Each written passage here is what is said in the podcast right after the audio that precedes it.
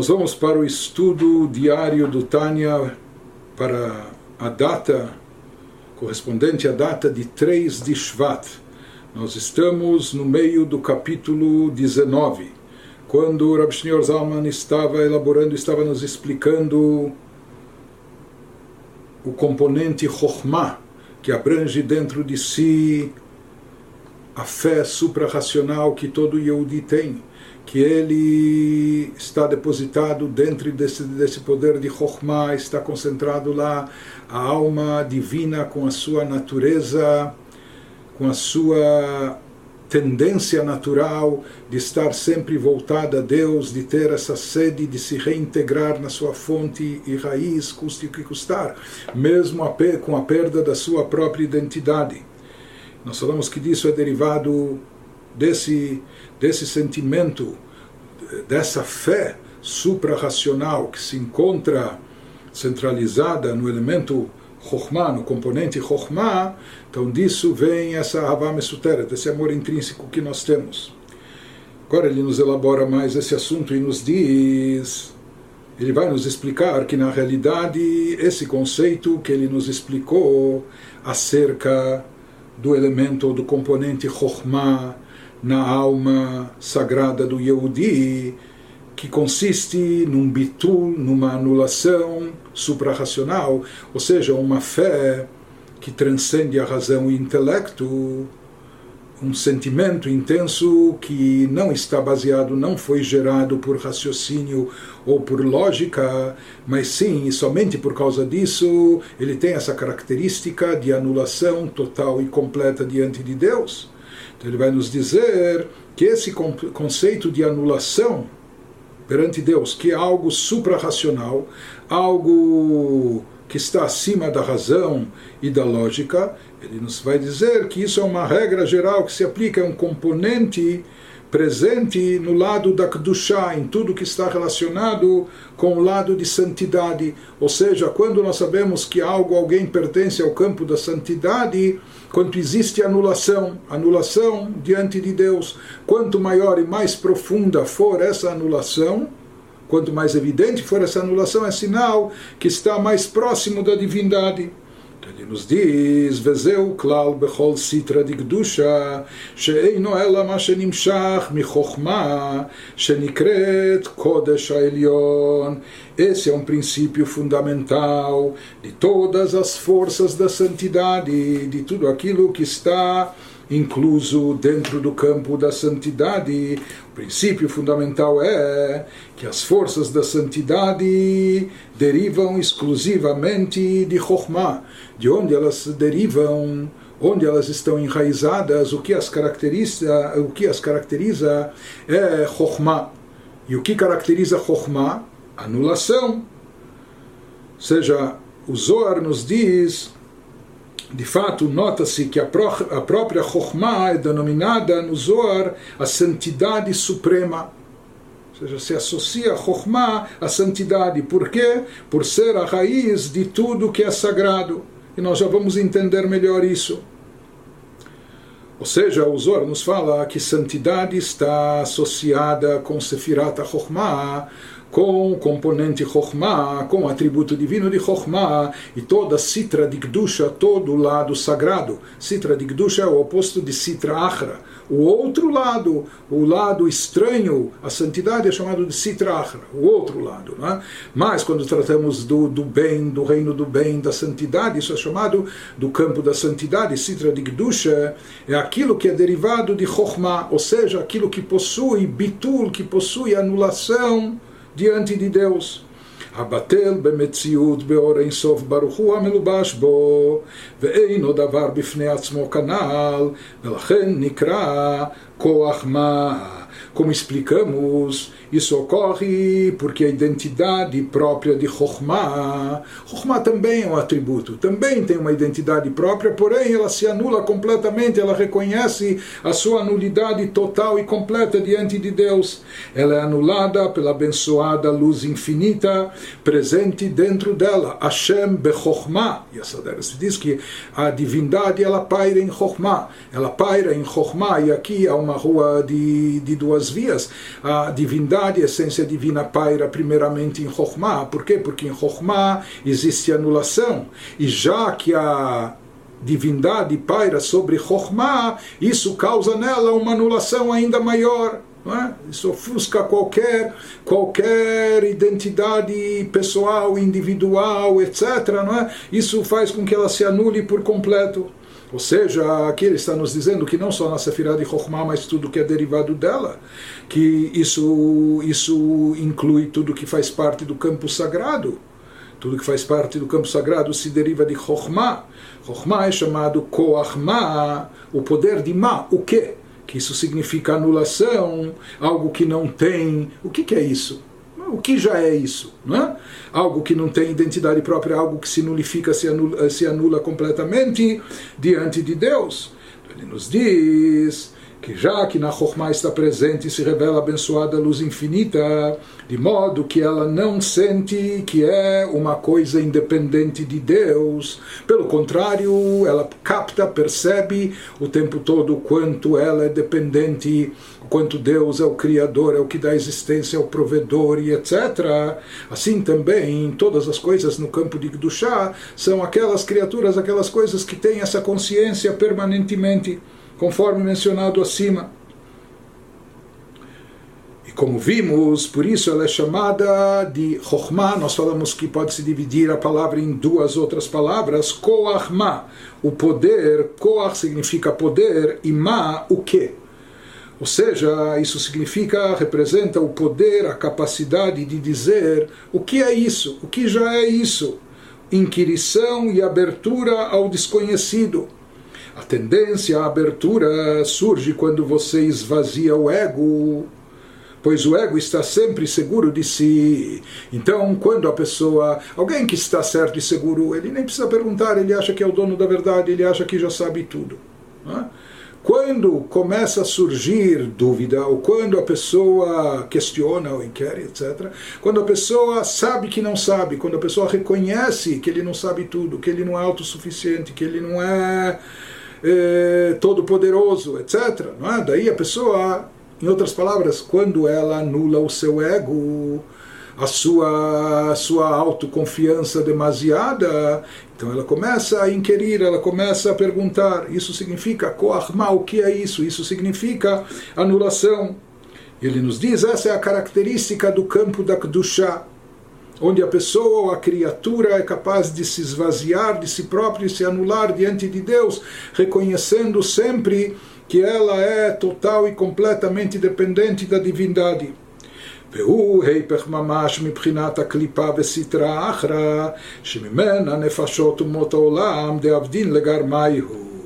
ele nos diz isso é o oposto completo da clipá, das chamadas cascas, aquela, aquela parte contrária do chá santidade que, que cobre, envolve, oculta, esconde, reprime. A Kedushá e a santidade, e por isso é chamada de Sitra Achra, o outro lado, o lado oposto à santidade, que elas são, esse, desse campo são derivadas, elas são geradoras das almas das nações do mundo que só agem em prol de si mesmas. É? Ou seja, aquelas almas daquelas nações egoístas ou más que só agem em prol de si mesmas são derivadas do campo da clipa, das chamadas cascas de citrahra, do campo oposto a chá. E isso é a origem daquelas pessoas eh, que são prepotentes, que são arrogantes, ou que se consideram toda, todas poderosas, etc. Não é? Então ele nos diz: tudo que elas fazem, fazem visando a si próprias, visando o interesse próprio, individual. Como ele nos traz um versículo nos Provérbios: Ve'amrin hav hav, ve'haliteini. להיות יש ודבר בפני עצמו, כנ"ל היפך בחינת החוכמה. A tendência da clipa, diferente do lado no campo da clipa, no campo negativo, chamado campo das clipotes, das cascas negativas, etc., é exatamente o oposto. Não só que não há anulação, há egoísmo e há possessividade, há somente desejo de autossatisfação e autorrealização como fala o versículo, dá-me, dá-me, me dê, me dê. Ele quer cada vez mais. É? Ou como Esaú disse a Jacó, alimente-me, é? jogue tudo, eu quero engolir tudo de uma vez, sem jamais querer dar de volta seja aquele ser e criatura que só quer tomar para si, só quer pegar, só quer receber e não quer dar em troca coisa alguma, não quer compartilhar, não quer dar nada para ninguém, sem jamais querer dar de volta. E essa mentalidade egoísta é causada pelo sentimento de ego e separação de Deus Conforme exposto acima, que isso é o contrário do caráter de Chokhmah, que como nós já vimos, a característica de Chokhmah é anulação, anulação completa, um sentimento altruísta, etc. Portanto, o campo da Klipá, que é contrário à santidade, ele é caracterizado com o quê? Eh, ele sempre quer eh, manter a si próprio, a si mesmo, ele está interessado somente em si próprio, em si mesmo, ele quer sempre fortalecer a si próprio e nada mais. Prossegue o Rabi Shneur Zalman e nos diz: Velachen nikraim meitim ki a techaye. Uchtiv yamutu velo. Por isso, as forças da Kripa, que são contrárias a Kedushá, a santidade, são designadas como mortas aqueles que estão sem vida, assim são chamados no Zohar, porque, visto, como fala o versículo, de onde é proveniente a vida, que Chokhmah da vida, assim está escrito em Eclesiastes, que a vida, a vitalidade divina, ou seja, a energia espiritual elevada que vem, flui diretamente de Deus, isso é derivado de Chokhmah, e por isso está associado à anulação, uma criatura que sente anulação, está escrito, eles morrem sem Chokhmah, na ausência de Chokhmah, aqui a morte. Então, apenas para ilustrar, a gente pode ver, a gente pode saber em geral, no funcionamento do corpo humano, a gente esquece do nosso braço, da nossa mão, da nossa perna, do nosso joelho, etc. Quando está tudo bem, o que, que significa que está tudo bem? Que a alma governa sobre o corpo, a alma reina sobre todos os órgãos do corpo. Quando os órgãos estão saudáveis, o que, que isso significa? Que todos eles estão anulados à alma. A pessoa, com a vontade da sua alma, decide levantar a mão, levantar o braço, eh, erguer o pé, etc. Então, automaticamente isso acontece, naturalmente isso acontece, não é necessário pensar duas vezes. Porém, se existe aqui uma moléstia, uma enfermidade, se um órgão foi atingido, etc., o que, que acontece? Quando a gente começa a se lembrar do pé, da mão, etc., quando dá uma dor no pé, no joelho, na mão, que significa que alguma coisa está errada. E o que isso representa? Que quando a gente quer fazer aquele movimento normal, tradicional, que a gente estava habituado, mover a mão, mexer o pé, a gente, ele parece que não obedece, não consegue, ou causa dor. Em outras palavras, significa que naquele instante o órgão corpóreo, o corpo, não está anulado à alma. Ele parece estar à parte, por isso, entre aspas, ele não obedece à alma. Ele não está quando, quando não somente sã, corpo são, quando a pessoa está saudável, quando a alma está completamente integrada com o corpo e o corpo com a alma. Isso significa que cada órgão, ele, entre aspas, não é que ele precisa obedecer o comando da vontade da, da alma da pessoa, mas naturalmente ele está anulado a alma, por isso ele faz eh, naturalmente, espontaneamente aquilo que a pessoa deseja. Quando isso não ocorre, então o órgão está como a parte, ele está separado e no momento que ele não está anulado a alma, não, a situação não é saudável. Então, em termos espirituais, a gente pode dizer também que as forças da clipa são chamadas de mortas sem vida, porque elas não estão anuladas à energia de Deus, que é a fonte da vitalidade. Elas podem estar aqui vivendo ou sobrevivendo, ou levando uma vida orgânica, uma vida física, material, mas a espiritualidade delas está morta. Elas estão sem vida espiritual. Por quê? Porque elas não estão anuladas, não se condicionaram a se anular diante de Deus, que é a fonte da vida e da existência. Mesma forma, ele nos diz, ou seja, quando falta e, e anulação, eh, está indicado no conceito de Chokhmah Quando falta Chokhmah, então, por quê? Porque não há anulação, não há vida, porque Chokhmah é a fonte da vida, de onde flui energia divina. Isso que está escrito no versículo de Chokhmah Techaye. A Chokhmah, o poder de Chokhmah é de onde flui a vida, é de onde vem a vida. O mesmo acontece, essa morte, entre aspas, essa morte espiritual, ou mais do que isso, ocorre também com quem? Vechen Areshaim, uposhe Israel, Kodem Shebao Lidei Nisayon Lekadesh Hashem. Ele nos fala que, similarmente, os Reshaim, malvados ímpios e pecadores de Israel, antes que surja uma situação em que seu, em que seu amor dormente é ativado, na qual são postos à prova para santificar o nome de Deus. Ou seja, antes de surgir uma situação dessas que eles são encostados na parede, e como diz, quando dizem para eles, ou apontando uma arma, conversão ou morte, não é? que nós vimos que nesse momento muitos acabam optando em fidelizar com o judaísmo, mesmo que isso custe a própria vida. Não é? Mas sem chegar ou antes de chegar a uma situação extrema como essa, até esse momento, eles continuam agindo de forma leviana, irreverente, etc., pecando. Até esse momento, eles não têm fé. A fé não está se manifestando dentro deles de forma evidente. Porque, pois, pois o componente Chokhmah dentro de sua alma divina, que abriga uma centelha de divindade de abençoada luz infinita, encontra-se em estado de exílio em seu corpo. Então nós vamos ver por que, que realmente, por que e como isso pode acontecer com Yehudi, que ele age de forma leviana, que ele se aparte de Deus, descumprindo a sua vontade, etc. Os nossos sábios afirmam que os Rechaim Bechayehem Kruim Meitim, que os malvados em vida eles podem estar fisicamente, organicamente vivos, mas mesmo em vida eles são chamados de Meitim, de mortos. Porque a sua espiritualidade está, está morta. É necessário ressuscitá-la, eh, revivê-la. Porque por mais que esses Rechaim, por serem Yehudim, eles são portadores também de uma alma divina ou seja, que eles também possuem esse poder de Chokhmah, que esse poder eh, suprarracional, essa fé intrínseca, esse sentimento de amor eh, oculto dentro deles. Por isso, de fato, eles são capazes de chegar até ir ao martírio, sacrificar a própria vida pela fé judaica e anulando-se por completo naquele momento, naquela situação extrema.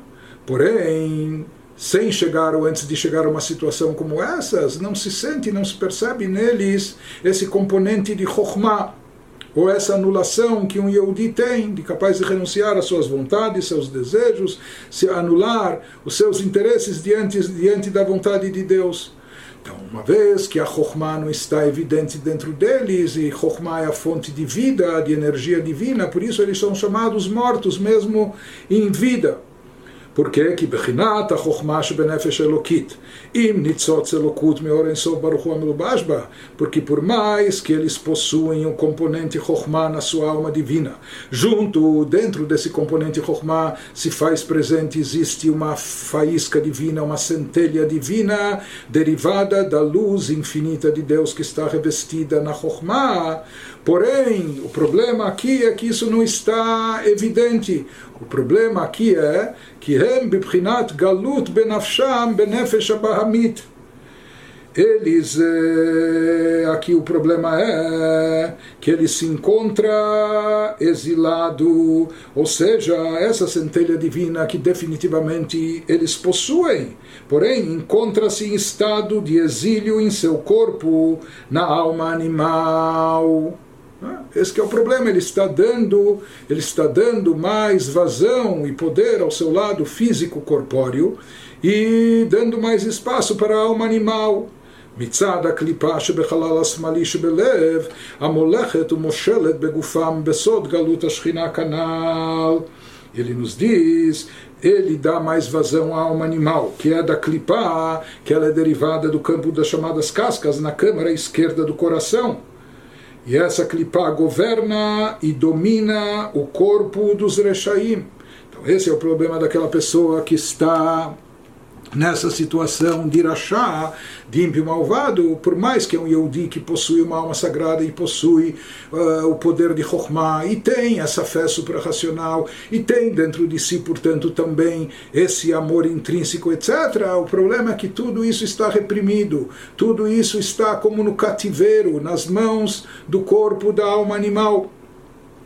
Então, quando a alma animal ela toma conta do corpo, como a gente já viu em capítulos anteriores, quando ela reina de forma soberana, ou seja, eh, o que prevalece são as vontades, os prazeres físicos, corpóreos, os desejos mundanos que a pessoa tem.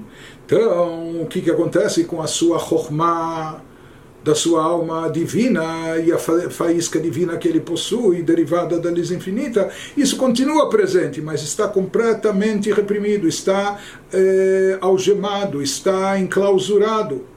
Portanto, o que, que significa que no momento que a alma divina está exilada, está no cativeiro, a própria Shekhinah, a própria presença divina também lá se encontra, conforme a gente já explicou antes, que isso é de acordo com a doutrina secreta, ou seja, esse é o significado místico profundo do exílio da Shekhinah.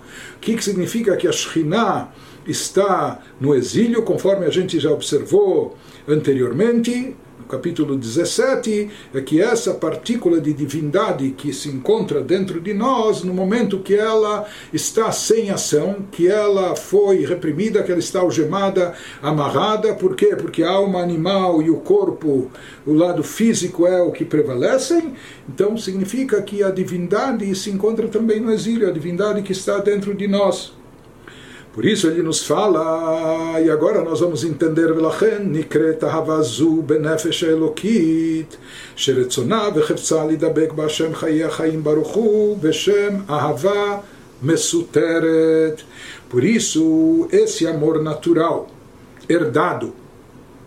que está na alma divina, esse amor natural que a gente está explicando, que é o caminho mais curto a chegar a trazer no nosso coração um sentimento que vai nos impelir ao cumprimento de Torah Mitzvot, que isso é muito fácil e acessível a cada um, mas nós falamos que esse amor é chamado de um amor oculto, né? ou seja, esse amor natural herdado da alma divina, cuja vontade e desejo é ligar-se a Deus, o doador de vida, e por isso sempre pende para cima, etc. Bendito seja Ele. Mas exatamente por essa característica, por essa situação, é denominado de amor dormente. Ou, literalmente falando, um amor oculto. Ahavá mesuteret. Porque כי היא מסותרת ומכוסה בלבוש שק דקליפה בפושעי ישראל. Por quê? Pois está oculto e encoberto na linguagem bíblica por uma vestimenta de pano de saco, como se estivesse num, num saco de estopa de batatas ou coisa assim, amarrado lá no, no porta-mala de um carro, por assim dizer. Então, essa, essa, esse poder extraordinário da alma, não só que ele está desperdiçado, não só que ele está limitado, ele está no cativeiro, ele está oculto e encoberto por uma, entre aspas, por uma vestimenta de pano de saco, da clipá, ele está envolvido, cercado, preso pelo campo das cascas, no caso dos pecadores de Israel. E ele nos diz também, ou seja, que essa Ahavá é chamada de Ahavá Mesuteret, porque ela está encoberta. Ou seja, nós falamos em amor dormente, nós falamos em amor oculto, mas talvez eh, a tradução aqui mais adequada e para ilustrar bem a característica desse amor é falar que esse é um amor encoberto. Ou seja, que, que significa aqui encoberto? Uma coisa seria um amor oculto. Oculto, ele está oculto por si só. É um sentimento, está presente, mas de forma oculta, tímida, eh, retraída, introvertida. Quando nós falamos em encoberto, é que veio alguém e cobriu. O amor existe, o amor está presente, problema é que ele foi encoberto. Ele foi encoberto por quem? Pelo campo das clipot e citrahra, pelas chamadas cascas, entre aspas, e pelo lado oposto, pela predominância da alma animal, porque ela faz prevalecer o corpo, os desejos corpóreos e desejos físicos, e isso é o que encobriu esse amor. Por isso, esse amor é chamado com toda a sua força, com toda a sua intensidade, com todo o seu potencial, mas ele é chamado de ahavá, mesutera, de um amor encoberto, ou seja, que ele fica suscetível a isso de ser encoberto pela alma animal e pelo corpo. Ou seja, que vêm elementos estranhos e encobrem, reprimem esse amor, esse sentimento. Ah, ele, ele, é, ele é encoberto por outro, por um elemento estranho, terceiro, que é o contrário do bitu, que eles são contrários à bitul e anulação a Deus, muito ao inverso. Então ele nos fala também que por causa dessas eh, vestimentas, dessas, dessas crostas, dessas camadas, desse entulho, por assim dizer, espiritual, que o encobre, por causa disso também a pessoa é, por vezes, dominada por um espírito de tolice, de, de bobeira. Não é? A pessoa, eh, enfim, faz bobagens. Isso que ele nos diz, o mimena nichnas bahem ruach shtut lachto, kmamar ezal, ein adam chote vechulei. E é dessa clipa, dessas castas e crostas impuras, que um espírito de desvario entra nos rechaim para incitá-los a pecar como ensinaram nossos rabinos de abençoada memória, que o homem não peca, a menos que um espírito de desvario entre nele. Assim dizem os nossos sábios no Talmud, que uma pessoa só comete um pecado quando ela é cometida por um espírito de tolice, porque se a pessoa pensasse nas consequências, se a pessoa raciocinasse bem, se a pessoa medisse as eh, consequências do seu ato, etc., ela não pecaria. Como a pessoa acaba pecando? Porque ela foi invadida e foi preenchida por um espírito de, de tolice. Ou seja, na verdade, o que, que acontece? A alma animal ela consegue, vamos dizer, anestesiar, ou adormecer, ou encobrir aquele amor intenso que o Yehudi tem dentro de si por parte da sua alma divina e ela camufla aí a situação e reveste isso de tal forma que acaba levando a pessoa a pensar isso é um espírito de tolice, é uma tolice, mas ela acaba levando a pessoa a pensar que apesar dela estar re realizando uma transgressão da Torá, da vontade de Deus, apesar de estar cometendo esse pecado, mas sabe o que? Eu ainda sou um bom Yehudi, eu sou um bom Yehudi no meu coração, eu tenho sentimentos eh, muito elevados com o judaísmo, eu me identifico, eu ainda sou um bom Yehudi, eu não estou dizendo, eu, não, não, não, eu acredito em Deus, eu confio em Deus, eu não estou me desligando de Deus só por causa dessa, desse pecadozinho, dessa ação e etc. Mas na verdade esse raciocínio é uma, uma tolice completa. Mas a alma animal convence o indivíduo disso e, como adormecendo, anestesiando aquele amor que o Yehudi tem por Deus, né? e isso, no momento que ele neutraliza, eh, anestesia esse amor, esse amor é, super, é como você tem um lutador, um sujeito super forte, mas no momento que deram nele uma injeção e anestesiaram, ele pode, ele pode ser super forte e poderoso, mas naquele estado, eh, não só adormecido, mas anestesiado, ele, ele não reage. Isso é o que acontece com o amor dormente da alma divina, que ele é anestesiado, por assim dizer, pela alma animal. E a alma animal então convence a pessoa de que aquilo de mal que ela vai fazer não é tão grave ou não é tão prejudicial para o seu judaísmo, para a sua espiritualidade. Isso é uma, na verdade, uma tolice. Ele não percebe como ele está se desligando de Deus naquele momento, com aquele ato pecaminoso, mas essa é a tolice que a alma animal convence a pessoa e levando a pecar.